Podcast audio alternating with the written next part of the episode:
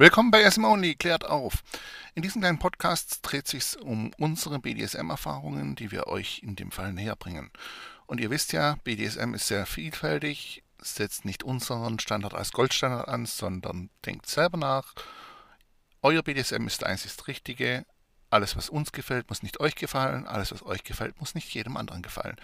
Ich wünsche euch viel Spaß mit SM Only. Wenn Fragen sind, einfach gerne per äh, E-Mail bei uns melden.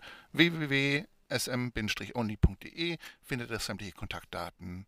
Euer SM Only Team, viel Spaß. Willkommen bei SM Only klärt auf. Äh, vorab eine kleine, ein paar Sachen in, kleiner, äh, in eigener Angelegenheit. Dieses Wochenende, also vom 16. bis 18. könnt ihr uns beim Dark Secrets in Hildesheim treffen. Da haben wir BDSM meets Mittelalter. Also es ist also eine kleine BDSM Play Party, die im Mittelalter-Stil bzw. Mittelalter-Party im BDSM-Stil ist. Gemütlich, klein, schick. Die Woche darauf könnt ihr uns dann bei der Obscene treffen. Das ist einer der größten BDSM-Fetisch-Messen äh, Europas in Karlsruhe. Für Leute, die aus der Nähe kommen, definitiv eine Reise wert. Ihr seht hier die äh, Creme de la Creme an Händlern. Es sind Show-Acts, es sind Workshops und natürlich sind vor allem wir da. Also dann habe ich eine Woche Pause und dann geht es auch schon wieder auf die Buffevo in Hildesheim. Äh, in Hof, Hofheim-Wallau, Entschuldigung. In Hofheim-Wallau. Äh, die äh, Buffevo ist eine klein, etwas kleinere Messe, gemütlich, sehr hell, eher ruhig. Man kann sich wunderbar unterhalten. Ähm, es ist nicht ganz so stressig. Man hat die Möglichkeit für die Händler einfach auch ähm, wesentlich bessere, längere Kundenberatungen durchzuführen. Ähm, ist auch sehr schön Anfänger geeignet, wenn man halt eben nicht ganz so äh, viel Trubel um sich haben möchte oder dergleichen. Dann ist es schon wieder Zeit für die, unseren nächsten äh, Podcast und die Woche darauf ist dann The Big äh, Fair Venus Berlin. Also ihr seht, ihr könnt uns, wenn ihr wollt, dieses, äh, in diesem Event-Segment sehr häufig treffen. Und wir würden uns auch absolut freuen, wenn wir wieder viele fleißige Zuhörer dort treffen. So, nun aber zum heutigen Thema. Und zwar ist das Thema heute äh, Kathy oder Katie gewidmet. Sie hatten mir schon länger geschrieben, genau gesagt zwei Tage vor meinem Geburtstag im Juni. Ich bin aber jetzt durch den ganzen Event- und Festivalsegment erst dazu gekommen, ihr Thema aufzugreifen, da es doch einige Fragen gestellt wurden und ich beschlossen habe, ich widme quasi die ganze Sendung dieser Fragen. Hier ging es unter anderem darum, ähm, um, über die Persönlichkeit, über die Gefühle und die Wünsche von Doms. Natürlich äh, habe ich bisher sehr viel über die Psyche von Subs gesprochen, allerdings ähm, noch nicht so explizit über die Wünsche oder Denkmustern von, äh, von Doms. Ähm, die erste Frage war unter anderem, ob es nicht einfach, ob es nicht schwer fällt, ähm, geil zu sein und gleichzeitig Kontrolle äh, über sich und das Spiel zu haben. Ja, fällt teilweise schwer. Es ist beispielsweise bei mir so und ich kenne auch einige andere Doms, bei denen es so ist, sie verzichten in dem Moment auf ihre eigene sexuelle Lust enorm. Das heißt, ähm, bei mir ist es so zum Beispiel, ich habe teilweise Sex während Sessions, teilweise verzichte ich komplett auf Sex. Im Regelfall ähm, versuche ich aber meine persönliche Geilheit, ich sag mal so, auf ein Level von maximal 70% ansteigen lassen. Das hat einen einfachen Hintergrund. Ähm, ich möchte klar im Kopf bleiben, damit ich meine Sub während der Session sehr genau ähm, kontrollieren kann und, sehr, äh, und eben auf ihre Gefühle, ihre Bedürfnisse und ihre Wünsche eingehen kann. Naja gut, ihre Wünsche nicht immer, aber so indirekt teilweise ja. Ähm, die Gefahr wäre, wenn ich jetzt als Mann für mich die Geilheit in den Orgasmus treiben würde, gibt es so den sogenannten Punkt of No Return, ähm, wo einfach dieser gewisse Tunnelblick entstehen kann. Und meine persönliche Angst wäre in diesem Moment, dass ich vielleicht in die, genau in diesem Tunnelblick oder in dem Adrenalinloch danach so unaufmerksam bin, dass mir meine Sub abschmiert. Ich weiß, dass es äh, viele DOMs gibt, die es nicht äh, so handhaben. Für mich persönlich ist es aber absolut dieses Credo. Sie hat dann auch noch gefragt, speziell bezüglich der äh, Unterschied zwischen dem dominanten Part und dem sadistischen. Gut, ich persönlich bin definitiv mehr der äh, dominante Part. Das heißt, ich genieße mehr diese Kontrollübernahme, dieses Manipulative in der Psyche, dieses ähm, Spüren der Ergebenheit und dergleichen. Der eher sadistische Faktor oder reine Sadist genießt eben natürlich den, äh, sagen wir, den, sowohl den psychischen Schmerz wie auch diesen körperlichen Schmerz hinzuzufügen. Der psychische Schmerz also spricht durch Angst und dergleichen. Und ja, dadurch, äh, das heißt, äh, der Sadist hat durchaus seine Geilheit oder im Kopf zumindest, wenn er spürt, dass der äh, devote masochistische Part durchaus Panik oder Angst vor ihm hat in dem Spiel. Allerdings immer noch in so einem gewissen Rahmen, weil ab dem Zeitpunkt, wo es quasi außerhalb dieses Rahmens wäre, dann wäre man wiederum in einem Non-Consent-Segment. Hier haben wir dann diesen krankhaften Sadismus. Also das ist so dieser Punkt, äh, wo man differenzieren muss zwischen Sadismus BDSM, der eigentlich in einer konsensbasierenden äh, Art da sein sollte, und krankhafter Sadismus, der eben ähm, im Non-Konsensbereich agiert. Der krankhafte Sadist wird immer erst geil werden, wenn es äh, seinem Opfer nicht Spaß macht. Das heißt, ähm, der krankhafte Sadist wird, könnte sich einer Masochistin oder Masochist im Prinzip ja nicht befriedigen. Erst wenn er sie über, über ihre Zone hinaus befördern würde. Der, ich sage mal, konsensbasierende Sadist, also sprich der ähm, BDSM-Sadist, äh, genießt durchaus eben die Schmerzen, die Reaktionen, aber auch einfach nur die, seine eigene Tätigkeit an, in dem Moment. Das ist der wichtigste Unterschied zwischen dem, ich sag mal, krankhaften Sadismus und dem kontrollierten Sadismus. Ist die Konsensgeschichte. Also sprich, der krankhafte Sadist möchte, dass sein Opfer leidet und Angst und Panik hat. Ähm, der konsensbezogene Sadist möchte sein, dass sein Opfer leidet, ein, ein bisschen Angst hat, ein bisschen Panik hat, aber ihm trotzdem so weit vertraut, dass es, es zulässt und ähm, der auch eine gewisse Geilheit bei der ganzen Geschichte empfindet. Ähm, ja, was wir natürlich in jedem Fall immer beachten müssen, ist der Weg beim Sadisten von krankhaft zu, äh, also von kontrolliert zu krankhaft, sollte im Regelfall ähm, nicht passieren. Das sollte im Grunde zwei verschiedene Welten sein. Natürlich gibt es leider Gottes auch da Unterschiede. Deswegen zum Beispiel sollte ein Sadist definitiv auch seiner Sinne sein. Ähm, also so Sachen wie Drogen und Co. sollten definitiv keinerlei Rolle in dem Spiel spielen. Denn man spielt ja durchaus auch in dem Moment wirklich mit schweren Körperverletzungsfaktoren und ähm, sollte sich dessen dann halt auch definitiv bewusst sein.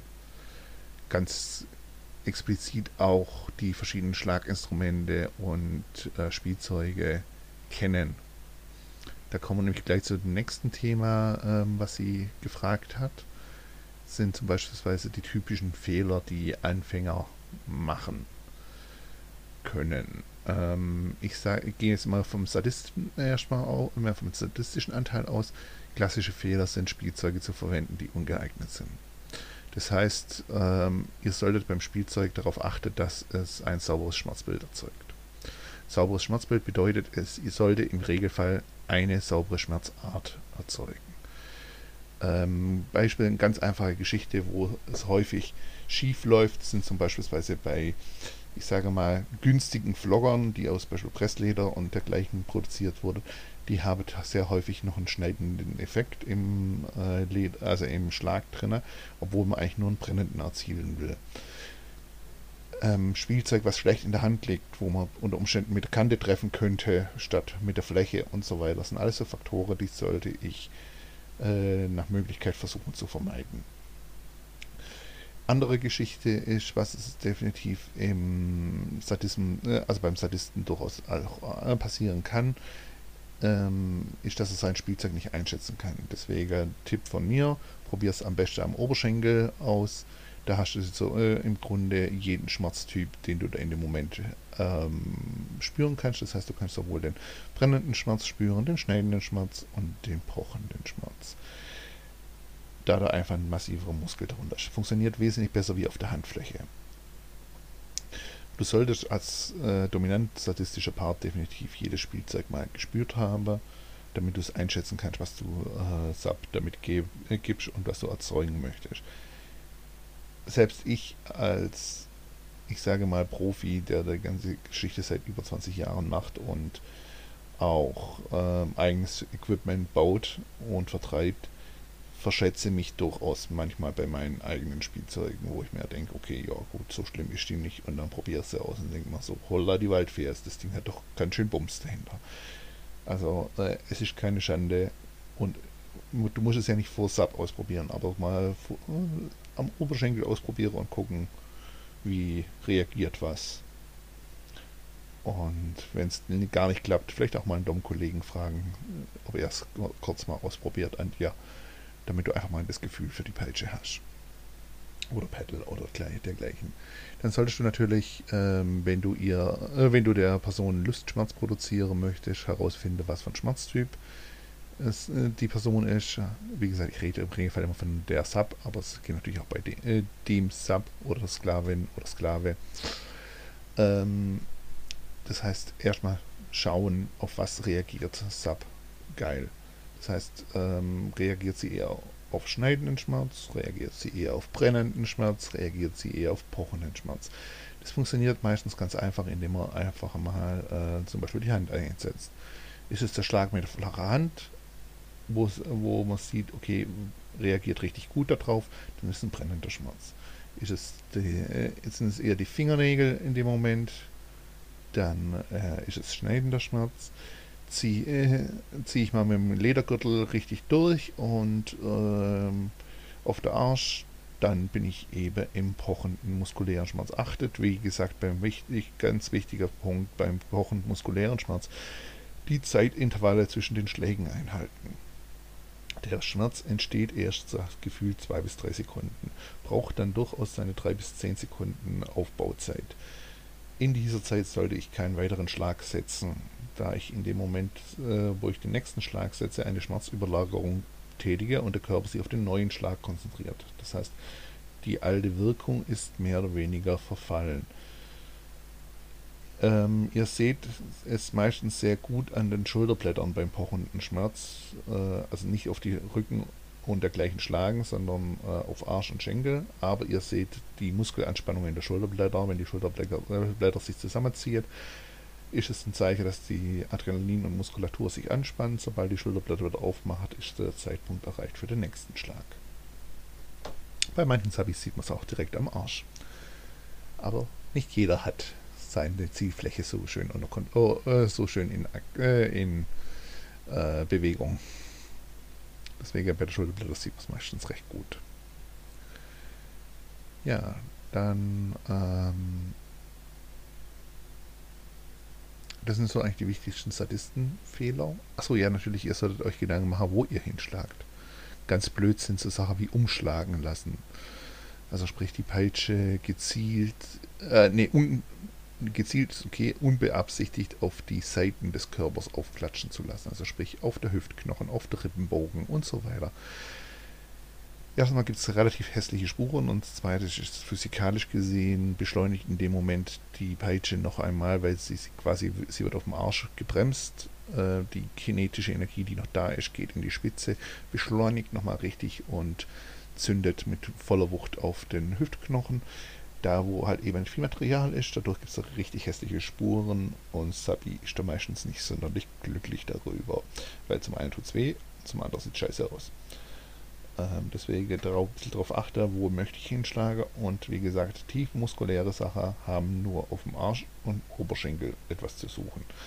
ich sage mal, wenn wirklich mal die komplette Treffer oder Unterschenkel geht auch, wenn mal die komplette Trefferfläche weg ist und man möchte noch immer weiter spielen, ging ja auch noch der Oberarm.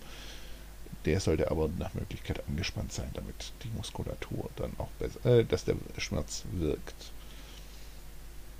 Aber im sämtlichen Torso-Bereich haben die muskuläre Schmerzen äh, nichts zu suchen. So, das sind jetzt mal die Thematiken, äh, was so beim Sadisten schief geht. Jetzt gehen wir zum eher dominanten Part.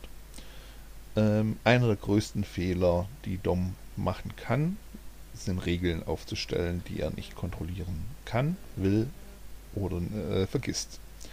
Also ganz, ganz wichtige Geschichte. Ich kann euch direkt sagen, einer der häufigsten Regeln, zum Beispiel ähm, bei Neuanfängern, ist, Sub darf nur noch rauchen mit Erlaubnis oder äh, sie muss fragen, bevor sie auf die Toilette geht. Beides sind Regeln, die extrem nervig, äh, nervig werden. Weil spätestens wenn Sabi mal eine Blasenentzündung hat oder Durchfall, ähm, häuft es sich dann mit den Anfragen, wo man dann doch relativ schnell genervt sein könnte. Das Problem ist allerdings als DOMS, wenn ihr Regeln aufgebt, müsst ihr sie auch kontrollieren, müsst sie durchsetzen. Das heißt, sobald Sub merkt, ja okay, es interessiert ihn ja oder sie sowieso nicht und ich mache, was ich möchte, ähm, macht ihr euch zum einen unglaubwürdig, aber ihr nehmt euch auch eure Dominanz weg in der ganzen Geschichte. Deswegen überlegt euch sehr gut, welche Regeln ihr aufstellen wollt, wenn ihr Regeln aufstellt. Und ähm, müsst dann auch konsequent sein ich sag mal, jeder kennt es von der Kindererziehung, wenn man dem Zwerg sagt, hey, du kriegst jetzt hier zwei Wochen Fernsehverbot und nach einem Tag sitzt er wieder vor der Glotze, dann merkt er sich, ja gut, gut, dann kann ich nächstes Mal auch wieder Scheiße bauen. So schlimm ist es ja dann doch nicht. Ähm, deswegen, ja. Das ist bei Sabi ganz genauso. Ähm, anderer Strukturdenkfehler, was bei vielen DOMs äh, da ist, ist das Thema Session Beginn. Ihr tut euch unheimlich schwer, aus einer Alltagssituation eine Session herauszustarten. Deswegen empfehle ich immer, gerade solange die, die ganze äh, BDSM-Basis noch nicht 100% installiert ist in den Köpfen beider Seiten, ähm, die, äh, definitiv mit Triggern zu arbeiten. Ein Trigger zum Beispiel ist das Anlegen des Halsbandes. Sofern Sabi es natürlich nicht je, äh, permanent trägt. Ähm, andere Trigger oder ein sehr guter Start ist, einen klaren Cut zu setzen nach dem Motto, pass auf, um 16 Uhr spielen wir.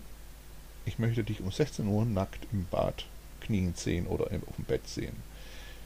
Ähm, in dem Fall empfiehlt es sich als dominanter Part nochmal eine Runde spazieren zu gehen, ins Büro zu gehen, whatever. Oder eventuell direkt von der Arbeit heimzukommen in dem Moment. Man kann da auch durchaus ein bisschen gemein sein und so sagen, okay, ab 16 Uhr möchte ich dich nackt im Bad sehen. Und sich dann halt zu sagen, okay, ja gut, es können auch 16.15 Uhr sein, ne? Ähm, wo ich denn komme. Ich hab, ihr habt damit mehrere Vorteile. Zum einen kann sich der devote Part in dem Moment ähm, auf die Situation vorbereiten. Das heißt, man kann den Alltagslevel abstreifen und sich in diesen erotischen äh, BDSM-Style bewegen. Zum anderen wisst ihr als Dom, wie die Anfangssituation ist. Denn ihr habt in dem Moment einen ganz klaren Punkt. Auch nochmal ein Punkt, was ähm, sehr viel hilft, ist die Depersonalisierung der äh, Partnerschaft das ist etwas, was sehr wichtig ist, wenn ihr beispielsweise eine sehr lang, äh, eine lange Beziehung habt und jetzt BDSM als, neuer, äh, als neues Element dazukommen soll. Fällt es extrem vielen Leuten schwer, jetzt den Schatzi, äh, Hasi, Pupsi, Scheißerlein auf einmal als Dom zu sehen oder auch andersrum äh, den Mann oder die Frau äh, der Träume äh, irgendwo jetzt als Sklavin zu sehen. In diesem Fall hilft es sehr, sehr stark, ähm, das einmal das Siezen bei vielen Leuten, das heißt, äh, dass der Dom gesiezt wird, um ihn einfach in eine höhere Position zu heben und gleichzeitig ähm, Sub einen anderen Namen zu geben. Ich persönlich rate immer dazu, ähm, entweder man nimmt einen großen Namen oder man nimmt zum Beispiel den zweiten Vornamen der Person. Hat einen einfachen Hintergrund, wenn man nämlich mal ein Spielchen in, ich sag mal, Öffentlichkeit und Co. macht, kann man in der äh, Geschichte dann einfach auch mal kurz den anderen Namen verwenden, ohne dass gleich bei irgendwelchen Leuten da die Alarmglocken angehen, die, die einen vielleicht kennen. Und falls doch dann blöde Nachfragen kommen, kann man halt immer sagen, ja, ist mein, äh, ist mein Spitzname oder ja, äh, wenn er mich ärgern möchte, dann nutzt er meinen Zweitnamen oder wenn er mich, äh, äh er findet meinen Zweitnamen irgendwie ganz süß oder was auch immer. Es hilft aber enorm, äh, das Spiel in dieses Sklavin, Dom, Domina, Sklave bewegen, zu bewegen und dadurch den Alltag etwas zu auszubrechen. Ähm, äh, Katie, ich nenne dich jetzt einfach mal Katie, ich hoffe, das ist richtig ausgesprochen, fragt auch noch, wer im Regelfall Doms und Sadisten sind. Nun, ähm, sie fragt da, ob, ob das jetzt so ist, ob die Leute im Alltag auch Führung übernehmen oder eben nur im Sexuellen. Das ist komplett differenziert. Also ich sage mal, Leute, die zum Beispiel Richtung einer 24-7-Beziehung gehen, ähm, sind meistens Leute, die auch im Alltag dominant sind. Leute, die jetzt eher mal Spiel oder ähm, lockereren SM, da haben wir wirklich querbeet. Ich sage mal, was zu jedem Dom gewisserweise dazugehört, ist ein gewisser Narzissmus. Jetzt denkt man bei Narzissmus natürlich, natürlich eher sofort an was Negatives und das ist auch ein großes Problem, nämlich den Narzisst. Der Narzisst ähm, gibt sich auch gern als Dom aus. Leider Gottes geht es Sub bei ihm nicht sonderlich gut.